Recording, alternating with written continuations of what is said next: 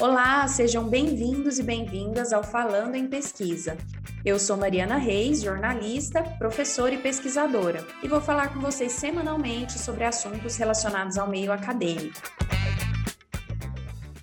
Nessa primeira série de episódios, nós vamos conversar com a geógrafa, professora e pesquisadora Rusvene Luiza. A Rusvene é uma professora que já passou por todos os níveis de ensino. Atuou por 10 anos na educação básica no Centro de Ensino e Pesquisa Aplicada à Educação da Universidade Federal de Goiás. É professora associada da UFG na graduação e na pós-graduação. Compõe o corpo docente do IESA, o Instituto de Estudos Socioambientais da UFG, e é professora da área de Geografia Humana. É também coordenadora do grupo de estudos Veredas, que é vinculado ao Laboratório de Geografia, Imaginário, Criatividade e Arte. E hoje nós vamos falar sobre um assunto que preocupa muitas mulheres na academia, que é a maternidade. Como conciliar maternidade, pesquisa, trabalho e vida pessoal?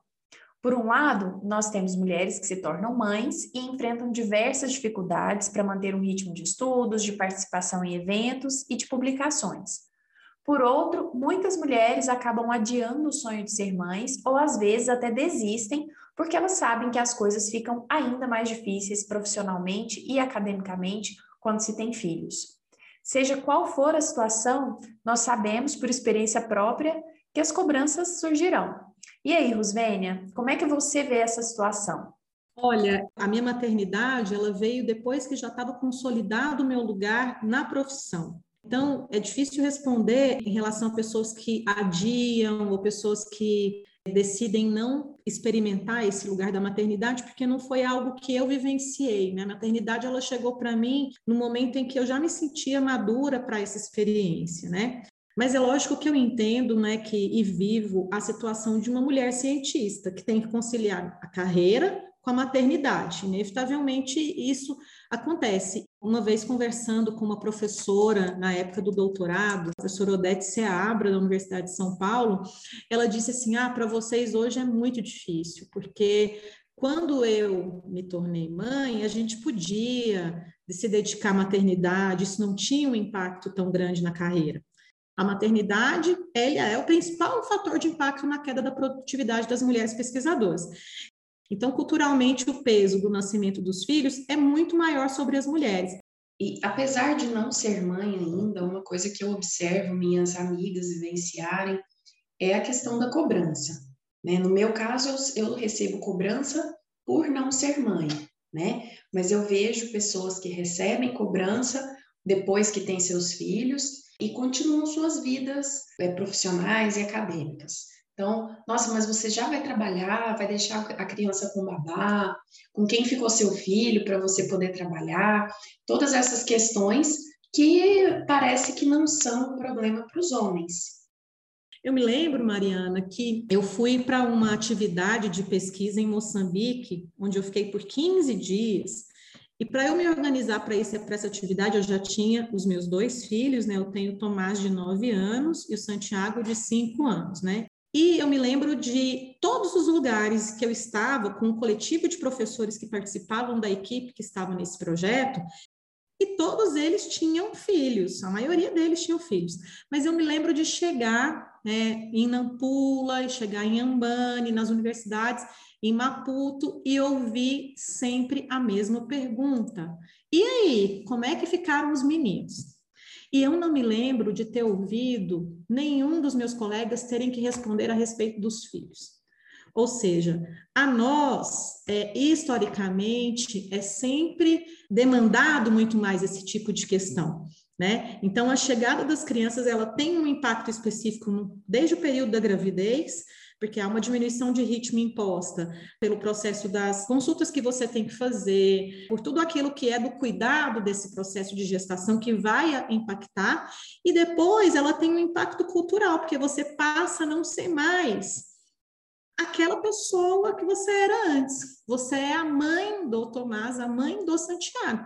Eu gosto de ser a mãe do Tomás e a mãe do Santiago, mas eu sou, antes de tudo, uma mulher, né? Que responde por isso da mesma maneira como os homens deveriam se preocupar ou se ocupar em responder sobre os seus filhos, né?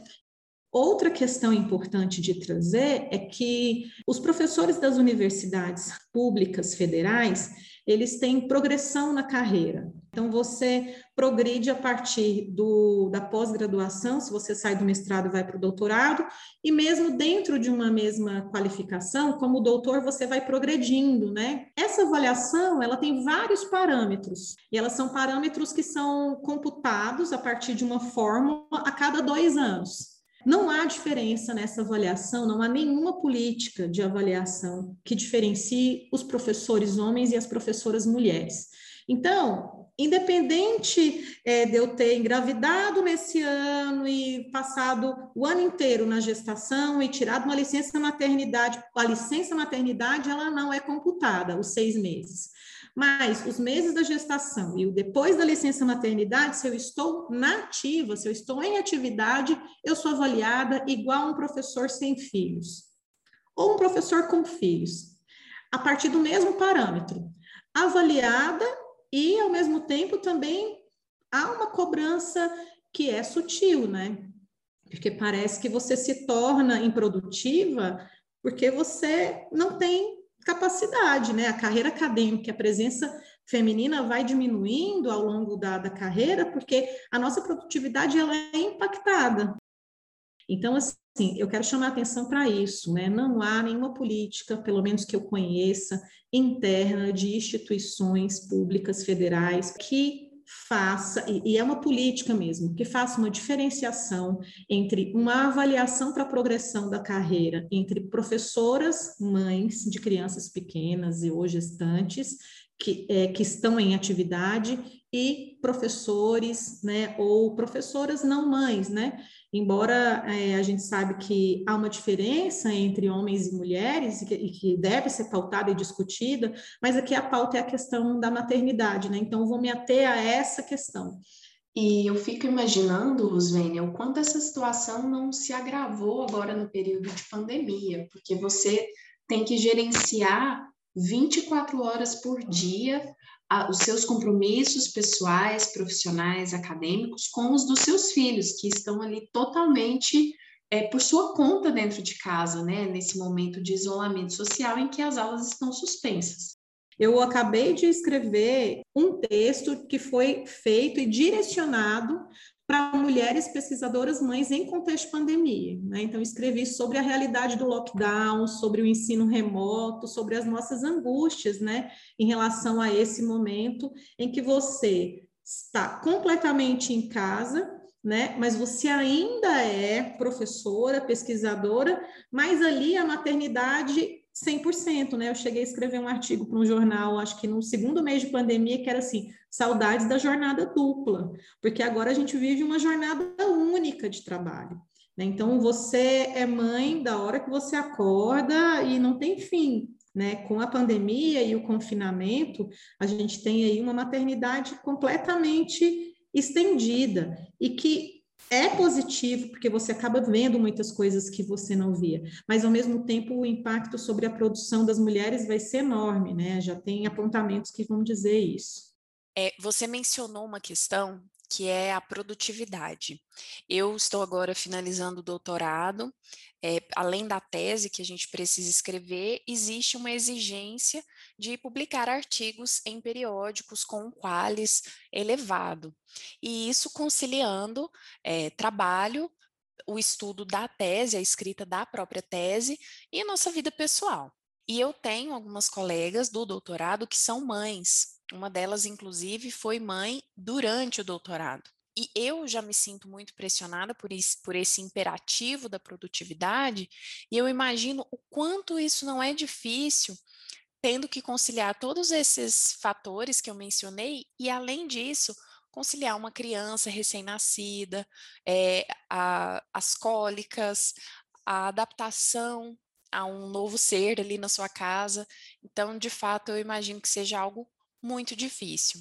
A plataforma Lattes, por causa do movimento Parent in Science, né, que é um movimento organizado aí por várias mulheres, impôs ao diretório de grupos de pesquisa do CNPq, né, uma demanda e essa demanda foi atendida esse ano, né, que as licenças constem no currículo Lattes.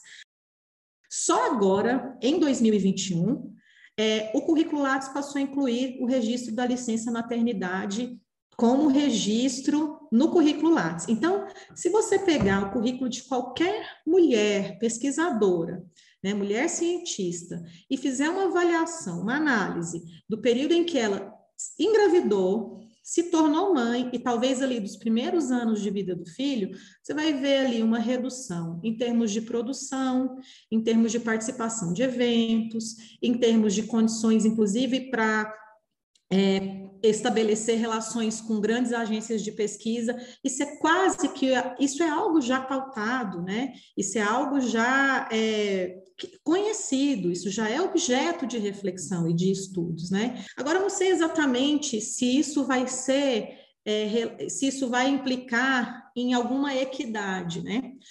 E é um ganho, né, desse movimento, né, registrar no currículo essas interrupções no ritmo de produção acadêmica ocasionadas pela maternidade, né? Então, isso não é pouca coisa. Como eu disse é, antes, eu não sei exatamente os desdobramentos disso, né? Provavelmente a gente vai ter um reconhecimento e deve acontecer vários desdobramentos, mas é importante registrar que as cientistas que decidem ser mães acabam sacrificando as suas carreiras, né? Muito bom, Rosvênia, saber que algumas coisas, algumas iniciativas já têm sido né, adotadas para melhorar um pouco esse cenário. E aí fica o nosso, o nosso abraço né, solidário a essas mães que estão se desdobrando e que vocês persistam na luta, contem com a nossa solidariedade, porque a gente sabe que não é fácil. E vamos ficando por aqui nesse segundo episódio. Na nossa próxima conversa com a Rosvênia, nós vamos tratar de um outro assunto também igualmente importante, que ela já até deu alguns spoilers aqui, que é a questão do machismo no meio acadêmico. Então, espero vocês.